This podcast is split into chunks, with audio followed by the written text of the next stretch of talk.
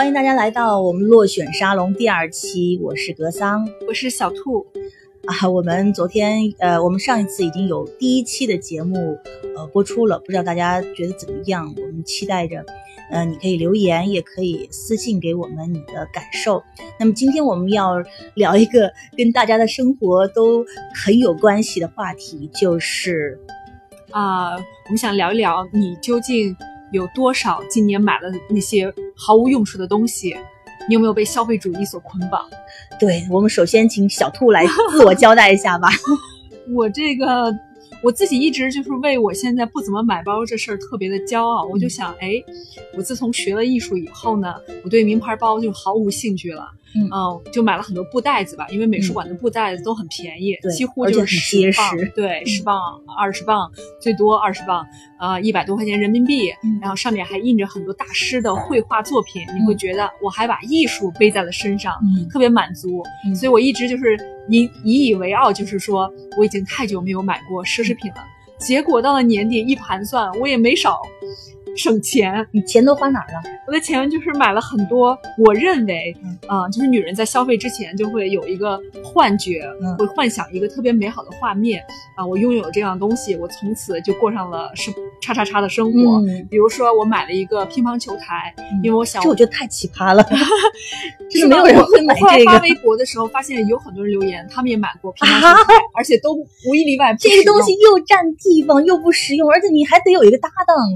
因为我当时就怎么想的？我想采访一下你们。我就是当时想说有一个乒乓球台放在我的地下室，嗯我没事儿呢，呃，工作累的时候，我就可以跟我的家人尽情的在乒乓球台上面嗯打乒乓球，然后得到了身体的锻炼和愉悦，那么多么其乐融融的一个家庭温馨的场景，在我脑海中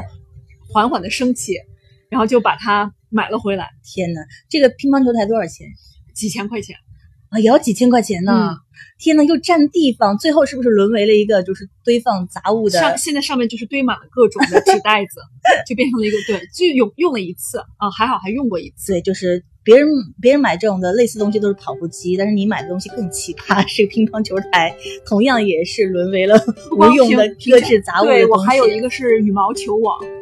羽毛球网我也用了一次，嗯，嗯，就在自己的院子里面，我就觉得打羽毛球没有嗯羽毛球网怎么能有那种竞技运动的一种快乐呢？所以我还买了一个这个，也是一个无用之物吧。啊，你你这两样要求都挺高的，因为不但要有场地，而且还必须要有个搭档，嗯他能够同时有时间、有心情和你来一局，所以我觉得这个太奇对我葩了。错误的估计了这个实现的一个难度。然后呢，还有什么东西？呃，还有就是我有一段时间呢，就是想要学习 vlog 的拍摄嗯，啊，我觉得好对，我也经历了那个阶段，嗯我也见证了 朱小兔有段时间特别兴致勃勃，看着什么都要拍一拍的。所以这个也是让我很很很好的一个经验和反思吧。嗯就当你想要学习一个新的东西，嗯你不应该第一瞬间反应的是我我我要设备，嗯因为我就是一个很好的例子。我当时为了拍这个 vlog 呢，我就买了这个大疆的云台嗯啊、就是手持云台防抖动的。你要把你的手机连上去，打开蓝牙，嗯然后再开始录，录出来效果是真的是非常的专业。嗯，但是我只在泰国旅行的时候用过一次，哦，后来为什么不用了呢？因为每一次你要连蓝牙很耽误事儿。比如说你看到一些非常精彩的画面，等你这个连好对，就已经没了。那个画面就已经结束了。对，所以你发现手机是最方便的，是没有人等你嗯要去装你的这个手机，等你去连蓝牙，还要再打开设备，大家可能就是那个精彩画面或者这个大家那一瞬间吧就已经消失了。然后我还买了这个 Osmo，Osmo 就是一个小型的手持拍摄的一个设备，嗯啊、然后它也是用来拍 vlog 的。然后它是拍好了以后呢，你会插到这个手机里，然后将视频导出。嗯，但是就是为了这个导出，它算是一个什么东西？算是个镜头吗？还是算是一对，它是一个小型的镜头加嗯存存卡器。嗯嗯，它可以把那个视频也储储存在里面，嗯啊、手持的。但是就是因为要导出这个环节，嗯，我就从来没有导过。导出很麻烦吗？导出它你需要插到手机，你还要有一点耐心。嗯那我就不如直接拿手机拍了，我就可以直接剪辑了。对呀、嗯，然后前两天买了一个尤克里里，啊，这个东西我也有发言权。我也是，呃，在上半年的时候，就是呃偶然我见到这个尤克里里，觉得好像它很很容易，比嗯。吉他容易，而且又很好带，而且弹一下那感觉，那画面呃感觉非常常的美。好，就还是女人先幻想的一个场景，对，然后把这个场景想象的特别的美好，想象你就是那个会弹尤克里里的女孩我当时也是这样一昏脑，但我还是做了功课的，就像你一样，嗯，我我做了一个辩证的分析，嗯。说吉他太难了，我没有耐心学吉他，，尤克里里简单上手，我嗯就可以出去旅行的时候带在身上，然后我就买了一把，对，跟我买的时候想法是一模一样的。我弹了一晚上，然后呢，学会了四个和弦，那也不错呀，那你足够可以唱好多首歌了。然后就没有然后了。啊，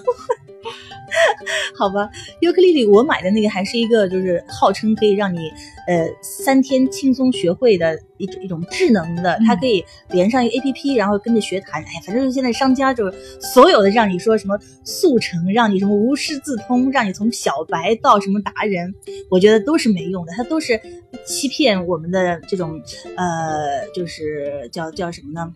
呃，期望天上掉馅儿饼的 不劳而获的这种心态，可以轻轻松松掌握一门技能，然后一下子还可以有一个很好的表现，嗯其实都是不可能的。我那尤克里里现在也也就变成一个玩具，对，如果你想学一个乐器，你就是要花时间去对，锻炼自己的这个技能，然后你要去研究一下，甚至请个老师。是的。嗯，还有什么东西？还有我买了一辆七百 bike 的城市自行车，一次也没有骑过，你买这个的心路历程是怎么样？因为我觉得我是一个低碳的少女，嗯，我觉得我是一个身体力行的，从头到尾要要低碳生活低碳，嗯嗯，我应该骑自行车。那这个是我当时在哥本哈根旅行的时候，我看到很多人都在骑自行车，我就嗯。想我也应该从自我做起，嗯减少环保，减少碳的排放。嗯啊，买一辆 City Bike 是非常的，就是这种 urban life 的必需品。就作为一个有社会责任感的一个这种都市人，嗯啊，或者是甚至说自己还读过一些书，嗯有一些独立思考能力的人，应该去向往或者推广一种自行车的这种交通方式。嗯，买了以后是不是觉得自己心里觉得自己特别棒，觉得自己为地球这又又这个拯救地球又出了一份力？而且我的自行车特别漂亮，就嗯七百 bike 它还是一种就是非常的带带有一点点精英色彩，然后嗯请了设计师好好的设计，流线都很漂亮有，有多少钱？多贵？有三千多块钱。天哪！但是我为什么没有使用呢？嗯因为这个自行车买回来以后，我发现它没有锁，它没有脚撑子，啊，它没有那个喇叭，就是你这些还要再去配。嗯，我呃，只要一就等于说你买了裸车，对，嗯，就很麻烦嗯，我就放弃了。所以这个车现在也是高高的挂在家里的墙上，作个为一个也是在地下室里面躺着。我觉我觉得这几样东西啊，你的那个尤克里里还有自行车什么都可以拿来装饰这种网红咖啡馆，对，都可以拿去做道具。对别，这太适合都市人了。就是大家都容易被这些漂亮的东西和它背后，它可能给你一个什么样的形象，可能给你一个什么样的生活所打动，就去买，然后买来就不用了。嗯，我还有就是说出来，我觉得你又要骂我，要嗯打我的。我买了一部徕卡相机，哦天哪！但是也不怎么使用。嗯，就是很显而易见，就是徕卡相机也是需要大家花时间去好好研究怎么使用的。哦，所以不是说你买徕卡相机你就一定会拍出很好的照片。不是一个傻瓜机，就是因为我用了以后发现很有挫败感。嗯它的定焦啊，它如何去这个调这个白平衡，它需要你花一点时间去研究。嗯，其实你还不如买一个傻瓜机呢，你调成 auto 模式，那你很快成片。对，那你就用手机拍拍就好了呀。现在手机像素很高是啊，，手机你那个取景又比较方便，嗯没错比比照相机要好。但是我用这个徕卡是充满了挫败感，就是我想象别人用徕卡拍出来是那样，我拍出来是这样，然后就他也躺在家里了。啊，徕卡我就不问这个价钱了，要不然免得又引起你的心碎。但但是我觉得这个东西它好歹因为是个值钱的玩意儿，你还可以，呃，卖二手嘛，也可以出掉，这还可以为自己再再回一些本儿。嗯啊我觉得现在呃，今年的话，我我自己是已经做得很好了，嗯都没有再添置什么大件。我现在的原则就是说，呃，有什么东西是我现在嗯不用就就就是家里面的运行就要就要那个陷于困顿的。如果是达到这样的程度的东西我才买，然后如果不是的话我就不买。然后因为也我现在是还要呃是负责那个小朋友的东西，小朋友的东西已经太多太多了，要给小朋友呃挑选买货啊这些已经占据了脑子。然后我自己这方面，呃就是也没有时间去去选择，也没有时间去呃比货，然后也没有钱再为自己购置东西了。所以我现在变得是很理智，很理智。那你就说你今年买了多少支口红吧，这个是大家最关心的，就是大家都在说买口红这个事情啊。口红我还真可以骄傲的说，我大概只只买了四五支。嗯嗯，因为呃现在的话就是那个呃我我觉得平时出门。嗯，我也是不太化妆了，然后，呃，我会买那个润唇膏比较多一些。润唇膏的话，呃，还有个保湿，然后现在润唇膏都有一些润色的作用嘛，对，还蛮好的。所以我不把润唇膏列为口红。我的这个口红的数量就就减少了。那我觉得这个口红也是一个很有意思，就是大家怎么就是那么热爱买口红？我每次在机场呀、免税店，我看到大家都是那个直接报色号，就是你看啊，口红它会分为就各种的颜色很细分，就是非常的细的一个细微差别。嗯，然后比如正红、粉红、桃红、朱红、砖红、紫红、橙红、玫红、棕红、橘红、番茄红、豆沙红、浆果红，就是。就诸如此类吧，就太多了。然后它又分为不同的那个质地啊，水润的、丝绸的、珠光的、亮线的，对，哑光的。然后，然后用法又不一样，有什么旋转式、按压式，嗯，点阵式，就是一下子就是有无数种选择。而且他一定会就会说，每个女人都缺一支口红，就有很多这样的一些广告语，然后让你陷入买买买的一个困境。你用完过吗？就老实说，你真的将一支口红从头用到底，全部使用干净过吗？嗯，我我现在想想还真有，呃，但是就是这种完全用完的口红，就只只存在于。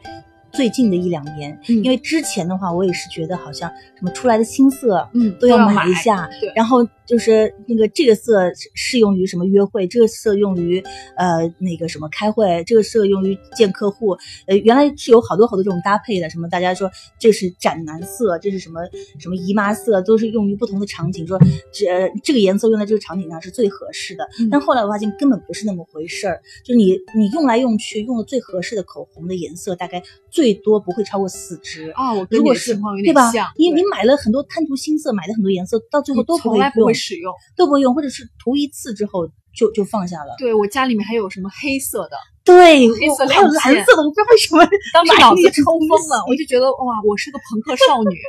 我我有一天可能会用到这个呃黑色的口红，很酷的出现在别人面前。后来买回去发现我根本就不可能不敢那样出门，那就不是我。对，嗯，还有口红还有一个原因，我觉得是为什么会销量那么大，就是同样一个品牌的东西，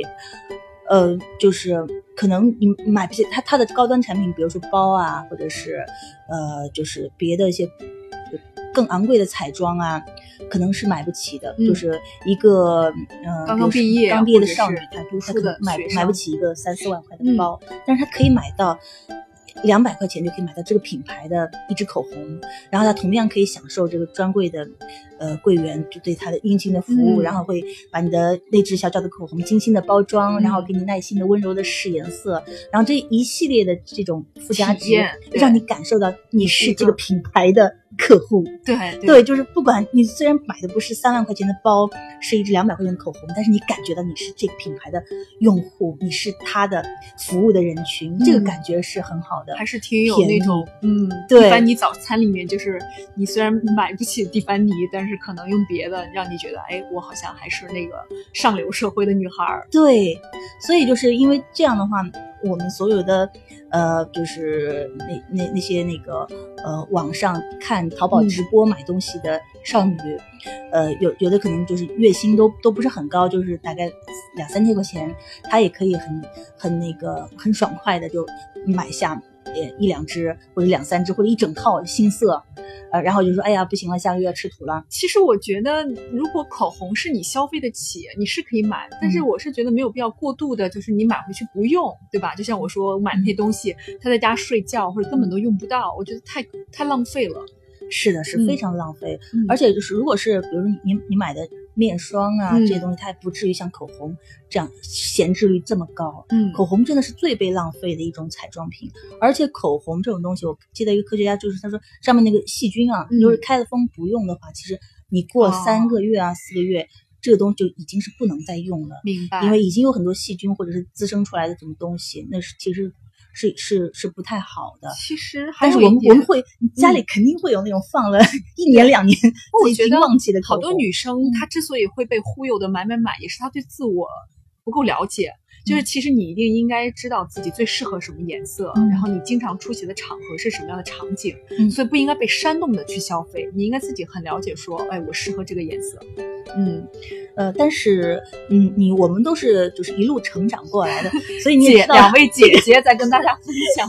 姐姐也是血泪史。走了很多弯路。说说你那买东些弯路西，你那些包，啊我那些包，我那包真的有有有很值得说的，就是，嗯，就是在我刚刚毕业开始工作的时候，因为是，呃，就是刚开始进入的就是这种电视媒体，嗯。然后看到的都是主持人，嗯。然后呢要采访一些明星，然后那个时候呢，就是之前我确实是，呃，在大学里面是一个很朴素的女孩子，然后也也是很单纯的，嗯。呃，我我上大学的时候，我记得是没有研究过什么化妆啊、彩妆啊，对这些，那时候化嗯妆都不是很会化，然后也也不知道这些那么多品牌，我都不知道的。嗯而那时候我记得就是大学生消费得起的，就大概就只有美宝莲、嗯，欧莱雅这种小东西护士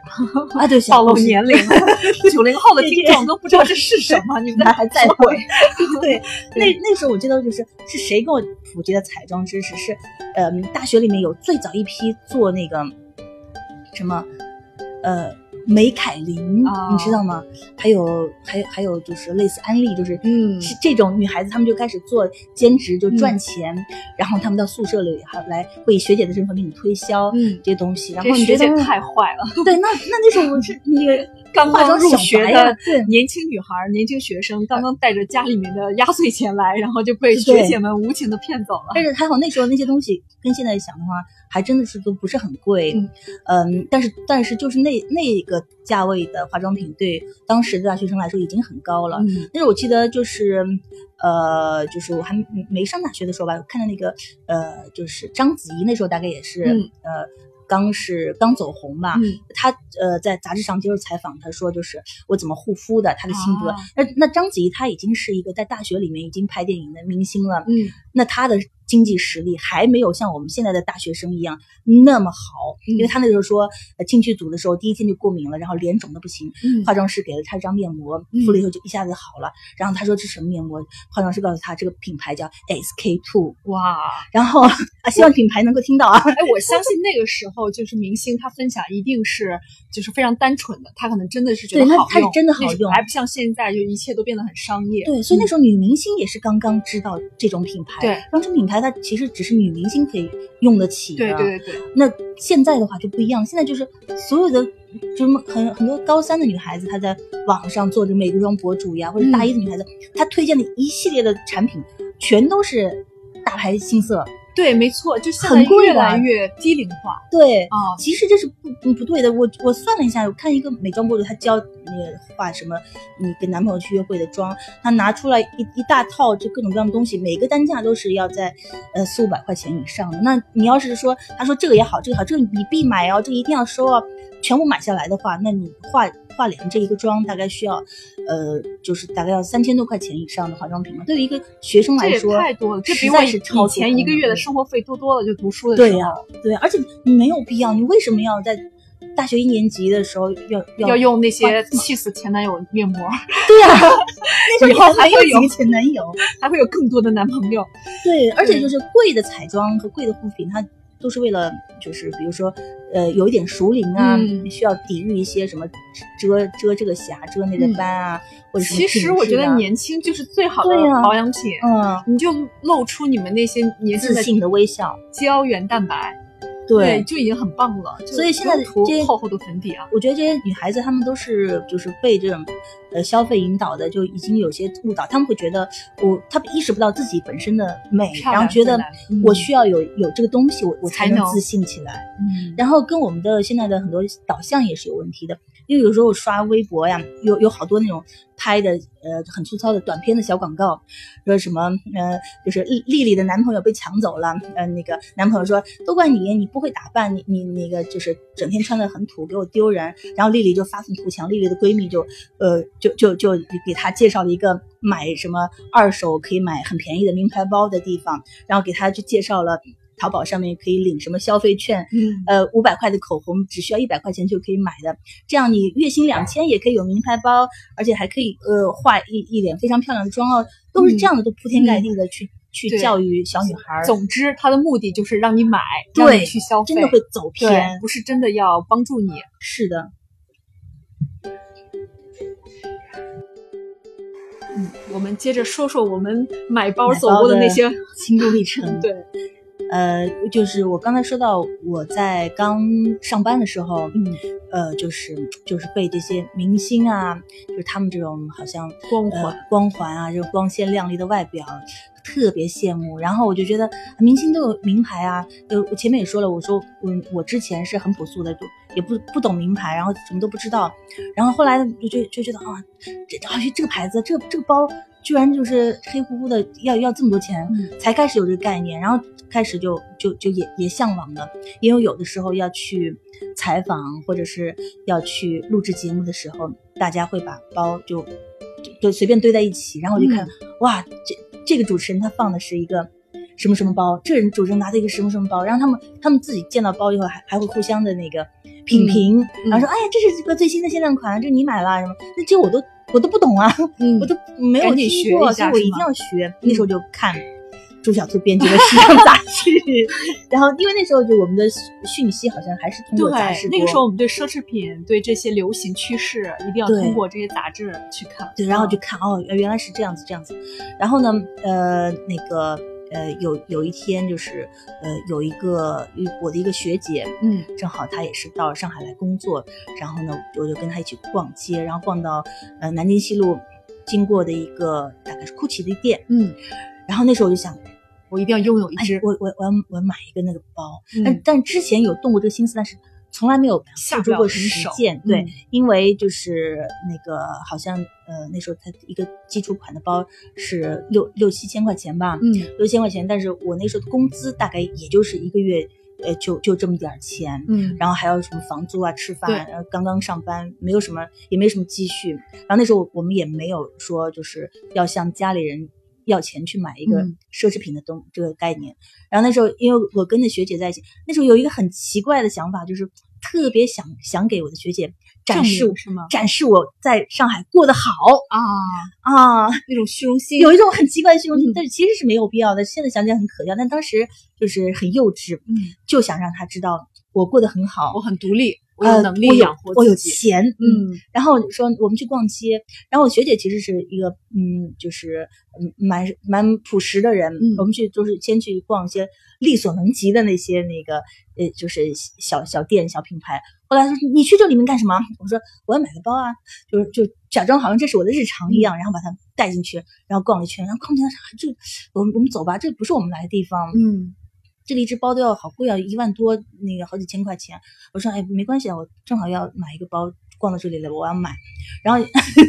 然后真的，一看哇，好贵哦！我就最后就拿了一个那个六千块钱的一个一个包，一个袋子。嗯呃，就是还现在想起来还可能还可以，是那种有有点防水材质的，比那个纯布的包还要 对还还还要耐用一点。然后，嗯然后我就去刷卡，就刷卡那个刷刷张卡说，嗯，那小姐你这个那个就是好像。呃，余额不足余额不足吧？你第一次买包 因为我先拿出了一张把信用卡刷爆了。先拿出一张信用卡，那那个也是因为那时候是刚上班，刚、嗯刚办一张信用卡，然后刚办一张信用卡，信用卡的额度是三千块钱，三千块钱的话就不够买这个包的一半。然后我说哦是吗？那个哦那大概那个我就又假装淡定的又掏掏掏掏出一张工资卡，然后分两张卡刷掉了这六千多块钱，然后把这个包就看着这店员包好什么什么，就其实心里很激动的，很澎湃的，真的是哦激动还是滴血？呃就是还是很开心。就就同时都有吧。嗯嗯，然后就就看他就是在给我包装啊什么，然后这原来这个名牌店里的这个呃服务是这样子的，啊。嗯，然后跟我说说，然后我还要就是假装好像嗯习以为常的样子嗯拿过这个包，其实是第一次然后假装说，嗯，对，就是那是老客人，对，就是这是这是第一次的这嗯个、这个呃呃经历，然后出来之后呢，就被我这个师姐呃很严肃的批评了一顿，嗯。然后因为他嗯虽然也也是年轻人，但是他毕竟比我多工作一两年，嗯她看出来了我没有这么多钱，嗯她也看出来我不是一个常客，他也看出来我我我我我不是现在没有混的有有多好。只是想这个打肿脸充胖子一下，嗯非常的可笑，非常的幼稚。他反正狠狠的骂了一顿，然后他要求我去把那个包回去退。然后我说那我怎么做得出啊？这个太丢人了太丢人了，坚决不。但是咬牙那时候是真吃土啊，嗯，确实吃土了，因为我的信用卡就是也当月的额度全部对刷爆，然后工资卡也也也就是基基本上就是等于是刷光了。然后那个大概那个月的房租大概已经交掉了，嗯 然后就是吃饭啊什么，不知道有过得多节省，反正就是扛过来了。然后后呃从那个事情之后，就是稍微回归了理智，嗯我就知道，嗯，我不应该就是超出自己的能力做这个事情。因为我拿到那包之后，其实也没有改变什么。开心是吗？下一次我们录节目，一堆主持人去的时候，我也拿了我那个包，我想，我终于和你们一样了，我我终于也是拿着名牌包的人了。但是呢，拿到那边一放以后，也没有引起波澜，大家也不会说惊呼，因为它只是一个大牌的入门级的包，没有人会就是路还很漫长，对，没有人会因此高看你一眼，所以就是又很失落。后来这个包就嗯、就没有怎么用，就一直嗯。放着，到现在还一直放着。呃，就是但是这件事情就是就就让我冷静了下来，就知道其实你你你没有用的。那个时候我就想，就是比如说看到明星他们不是都开跑嗯车嘛，嗯，那开跑车拿名包，嗯，是不是就意味着变成了明星？然后当时那么想，但是后来发现其实不会的。如果你不是一个，如果你没有一个演成功的作品，或者是嗯演技很差，或者是就是各方面都不行，你纵使是你发了笔横财，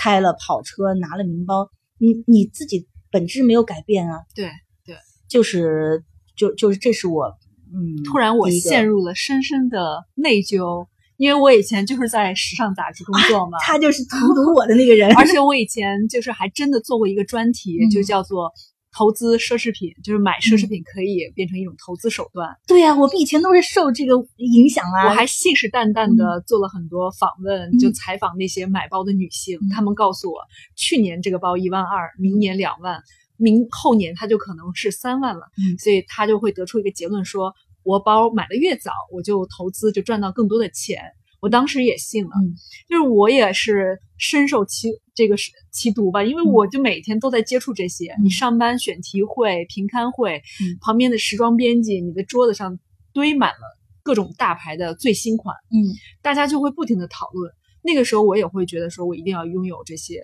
嗯奢侈品。我就记得很清楚，我第一次背着这个一个奢侈品大牌的包去瑞士出差，嗯然后同行的是各国的记者，然后我就发现，哎，在瑞士的街上面，那些拎着名牌包的都不是我的同龄人，嗯都是一些白发的老奶奶，但嗯他们都非常的优雅啊，当然。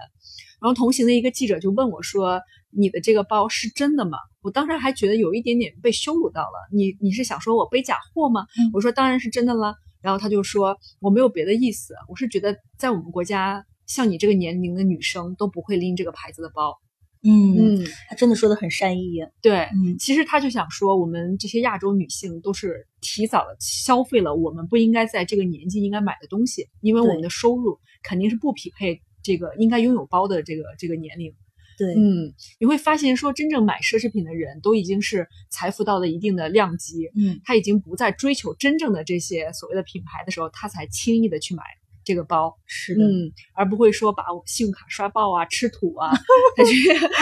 才去买买一个包。嗯然后我之前也读过这个，呃，英国有个哲学家叫亚当·史密斯，嗯他就是一个对奢侈品行业是一个起起肯定作用的人。嗯啊，我们现在会说啊，消费主义这不好那不好，其实他就说奢侈品的存在、艺术的存在，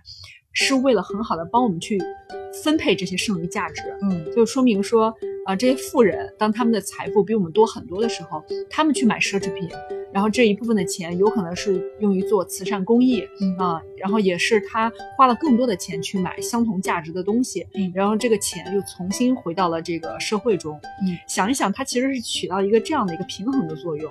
对，所以就是正所谓它是剩余价值，它是在就是这个社会产产出的这个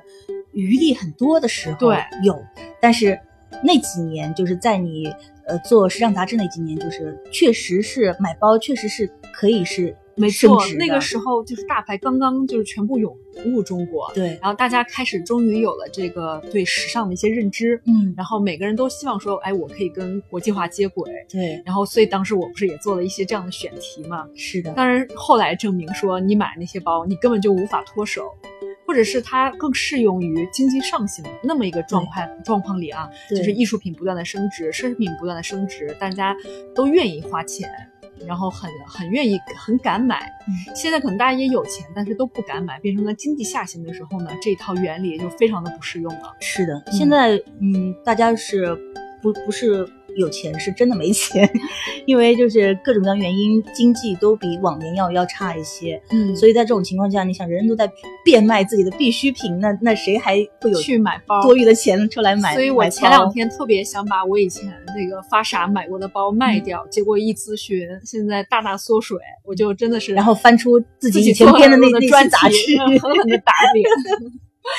呃，所以我觉得这个是每个女孩在成长过程当中是一个必经之路吧。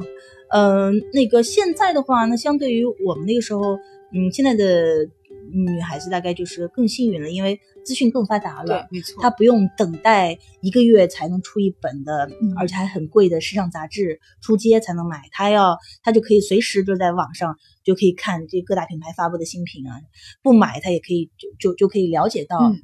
呃，我觉得这还是挺幸运的。那就就这么多资讯里面的话，我们应该做到，嗯，不要被资讯所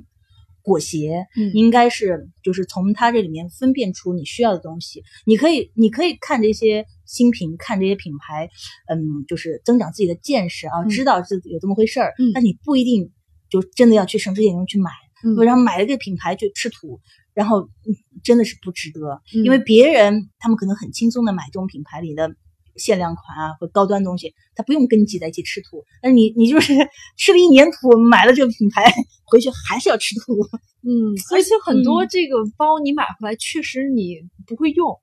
对，嗯，我发现我用来用去还是用那些装东西最方便、最最耐磨，嗯然后这个不需要太操心的包是的，啊。然后你想象的说这个场景我可能会用这个，那个场景我可能要背着这个包。后来发现可能是东西装的不够多啊，或者是拿起来不够方便啊。比如说我有一个迪奥 Lady，就我每次。掏东西都要把手塞进去，嗯然后拿出来会剧痛，被那个拉锁还要那个别着拉锁拉伸出来，你就会觉得哎呀太不方便了。是，就这些包最后都会在家里面落灰。对。嗯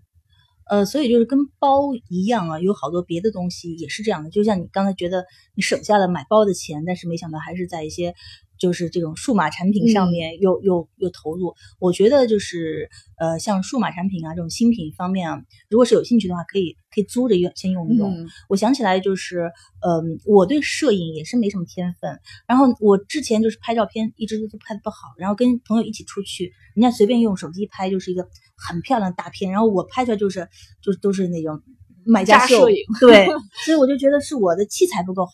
然后我就听说，就是说，嗯，都是用单反拍的，然后那个就用用用五 D 拍，然后我说那我去买个五 D。后来我想，哎，万一五 D 我我买来不会用怎么办？我先嗯租一个。啊，还有这样的有租的，嗯嗯，然后正好是那次是那个就是出去度假吧，我就在网上租了一个五 D，呃，然后租金大概就是三百块钱还是两百块钱这样、嗯一一天，然后嗯拿出去试用了，果然真的是拍的很差，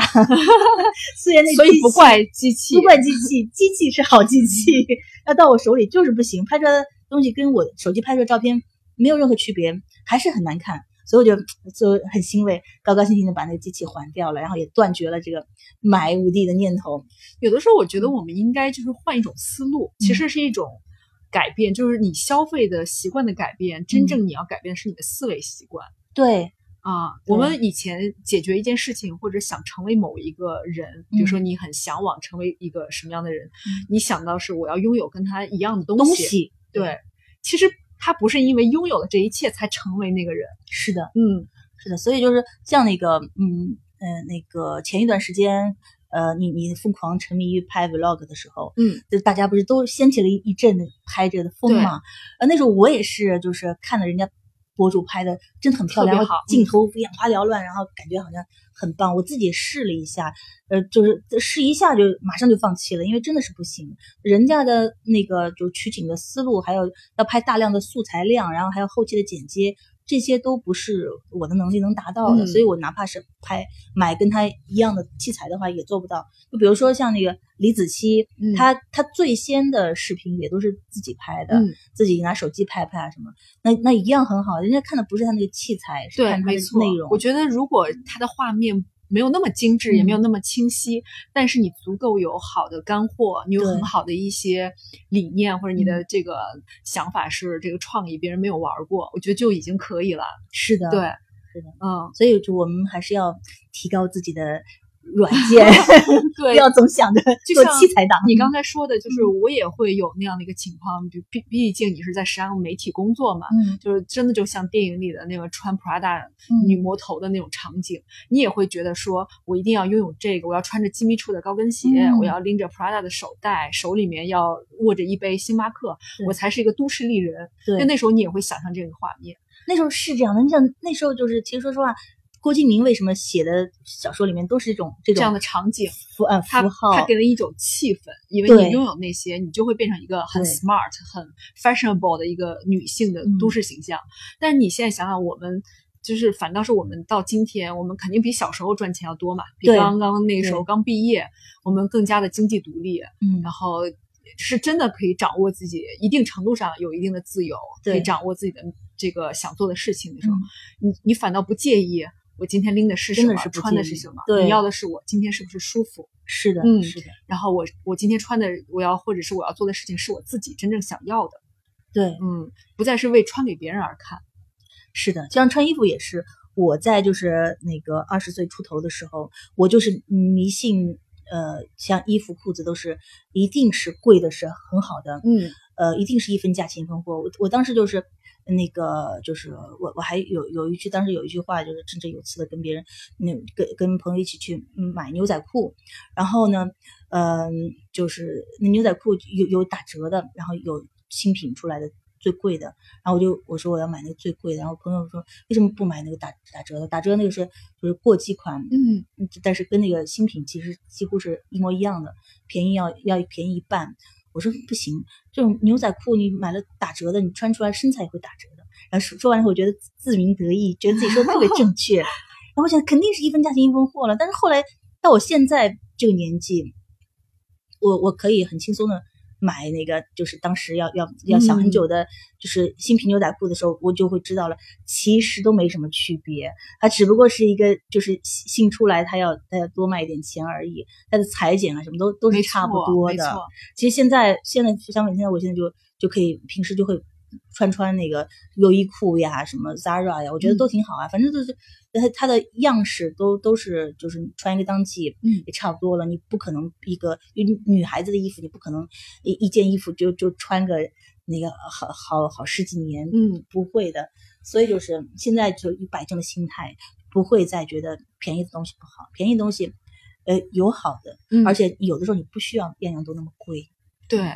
我现在也是觉得你是不需要买那么多衣服，但是你要买的话，你一定要买一个就是品质各方面的是 OK 的，嗯你可以穿很长时间。嗯我曾经就是认识一个女孩，她非常的夸张，她几乎每天都在淘宝买新衣服，但她买的都是非常便宜的那种。那其实其实你多花了很多钱，然后又占用了你的储物空间，他大概每天穿一件，第二天就扔掉，就会再穿，他从来不重样这样。样也很不环保、啊。非常的便宜，嗯这个也是我研究了一下，是跟他小时候，因为他很小离家去读书，哦所以他可能心理上总是有一种不满足感，他需要哦用这个来补偿。对补偿自己。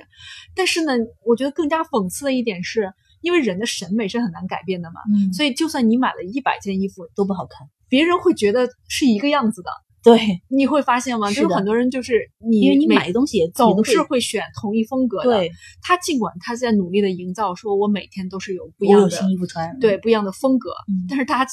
都没有看出来，因为啊基本上风格都非常相像。你可能是那种嗯细微的差别，你认为说，特别是那些直男啊，对对，你本来想根本就看不出来你这个蕾丝在在胸前和蕾丝在腰上有什么有什么区区别。对于很多人来说，这一种并不重要。对，嗯还有一个就是比较现实的问题，我觉得就不能就是也一定要精简，不能囤货。为什么？因为我们现在房价很贵，其实你要是买很多便宜的东西，买很多便宜的东西堆在那里占了地方，太不环保了，不环保，而且不划算。你一平方的这房价就要八万、十万，但是你你买一一大堆淘宝的便宜的衣服，一两百块钱的放在那里，那不是很浪费吗？嗯嗯，像像我现在就是，嗯，就是除了那个租那个器材，就是可以尝鲜，你可以先试用。嗯比如说像你下次你这个很聪明的办法。对，嗯我也是别人推荐的。呃，比如说买那个云云台啊，就嗯之前你就可以先在网上租一个，对然后试用一下，觉得还可以，你再买一个，对，这样好很多。嗯像我知道，嗯、因为现在有很多妈妈跟我是朋友，他们小朋友要要那个学才艺、学钢琴，嗯那一个钢钢琴不是那呃也挺贵的嘛，要十万嗯几万的。然后但是小朋友刚开始学，他又不确定是不是能够学下去，嗯然后就可以租一台钢琴。嗯然后如果是确定可以学下去的话，你你再买一台好的，嗯，要不然的话你就会又占地方又浪费。对，像我现在嗯那个看书也是的，我不会再去再再去买好多好多书了。太伤心了。你所以也不买我的书了。没有没有，我就朋友的书一定要买，然后就是 自救呢，这是在救场。非常经典的书和朋友嗯的书都要买，因为本身你写的书也都是很经典的，像像你新写的那本那个美术馆，到了美术馆变会变好看，这书其实是一个工具书，嗯嗯，它嗯不是就是打发看的那种消遣的书，他呃完全可以带着他去去了解美术史嘛。我觉得这是一个很实用的书。然后像嗯我的小朋友啊，呃小朋友现在要看好的大量的嗯绘本，然后这种书其实也是很重，嗯呃很占地方也很大。然后你要是比如搬家或整理的时候，会发现是个灾难，就是几千册书都堆在一起，你就不知道怎么处理。而小朋友过了两岁、三岁之后，呃，他需要看高年级的书，可能嗯之前的那个书就不需要了。嗯你就又需要想办法去把他们给那个呃，就是送人啊，或者是弄出去。所以我们也可以在这上面用从图书馆来借呀，或者是就是有一些租书呀，嗯可以可以用这种方法减少自己在家里面的这个囤积。嗯，我觉得其实经济下行反倒是给了我们一次机会，嗯就重新审视物质和我们自己的关系。是的，我们究竟有没有被物质绑架？我们对有没有滥用物质？嗯嗯，我觉得就像你说的，你用的这些方法都是我觉得都是非常聪明、非常理智的一些方法，避免了过度的消费。对，嗯，所以我觉得大家其实都能想到一些各自适合自己的一些方式啊，可以少少买东西，然后让它利用率更高。嗯嗯，我也在想说，我们自己可以有一些这样的好方法，其实大家都可以分享。大家可以贡献啊，有很多很好的点子，比如说不要在肚子特别饿的时候那个，去超市里面逛，我肚子饿的时候去超市都会过量的消费，对，嗯会买很多不用的东西。包括我觉得点餐也是，你肚子很饿，你会把食物也是就是过量的去点。对，嗯，对，还有你在就是深夜特别无聊的时候，也不要再打开淘宝东看西看，你只买你要的东西。哦，你，会经常会自己在就无聊的时候买一大堆嗯嗯不需要的东西。你只你只需要自己列一个清单，需要的东西去点，点完那个就是呃加入购物车，买好就关了。你不要再左看右看，他会给你推荐好多别的东西，不知不觉我就会在那些没推荐的东西上少看直播，我觉得对也不要看直播，就是本来那东西你是不需要的，你觉得它有优惠券好划算啊，就或者那个主播就说你这个一定要买买买，然后你就被洗脑了，对千万不要。我就作为我们的朋友，我们的听众，千万不要被这种我还是要做一个洗脑。理性的女性。对，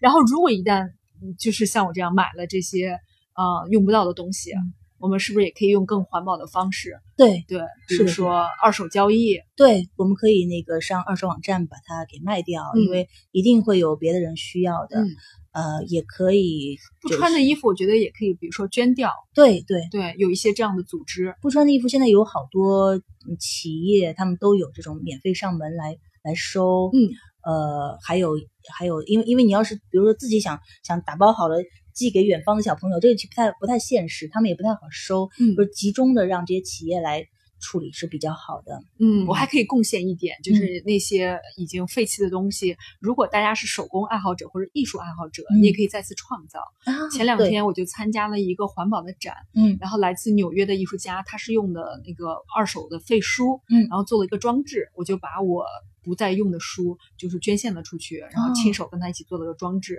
啊，很好，然后那这样你自己也完成了一个艺术品。对，我就成为了这个我的东西也成为艺术的一部分，我就嗯参与艺术。然后我也在这个展览里面就是得到很多灵感，嗯啊、就有艺术家他收集了大家使用的塑料瓶，嗯然后把它做成了一个灯的一个装置，然后它它就会也提醒大家，就是记记录下来，你究竟用这些塑料瓶，你拥有的时间是多长？嗯，大家会发现，哦，有的瓶子你只用了半天，它就变成垃圾了嘛。对，对，它就让每一个小朋友都把它记录下来，嗯它和这个瓶子共处了多长时间，嗯作为一个反思。然后还有一些组织，就是儿童玩具，嗯他们会收集这个儿童玩具，收集重新回去以后呢，嗯将这些塑料压制成一些家具，儿童的家具。嗯，嗯，因为本身儿童这些玩具它可能就是无毒无害，对它就非常的环保。对，然后但是呢，玩具就是消耗量太大了是的，啊、又损坏率又很高。对，他们把它收集回去，就变成一些儿童的小桌子啊、小椅子啊、嗯通过压缩，我觉得这个也非常啊的聪明。创意。对，所以其实如果大家去留意一下，会发现哦，原来我们身边已经有非常很聪明的人，然后或者艺术家也好，嗯啊、或者一些做设计的人，嗯，他们已经很会在使用垃圾的一个再回收，这个 recycling，就是所以我们只要稍加留意，对，就可以也可以参与到他们的那个队伍中。创作，嗯对，这是很好的方法。嗯，那么首先我们还是要自己要减少这个垃圾的产生。没错，对我自己也想过，其实我们。呃，如果你仔细想一下，嗯嗯，有很多东西都不必要。我现在比如说去超市什么的，就尽量跟他说不要袋子，，对，你可以自己带篮子。嗯。然后你会发现，就是我特别是这个感触是在在欧洲，我发现嗯。很多人买菜还像我们小时候那样提着篮子竹篮子啊、嗯。用自己自带的袋子。他们也为了减少你们使用塑料袋，他会嗯。要求那个塑料袋就是要加钱嘛，嗯。而且价格还挺高的。对，啊、他以这样的方法，就是让大家要铭记说我要少带。是，啊、然后也会有一些咖啡馆鼓励你自己带保温杯，嗯，嗯，这个一点都不丢脸，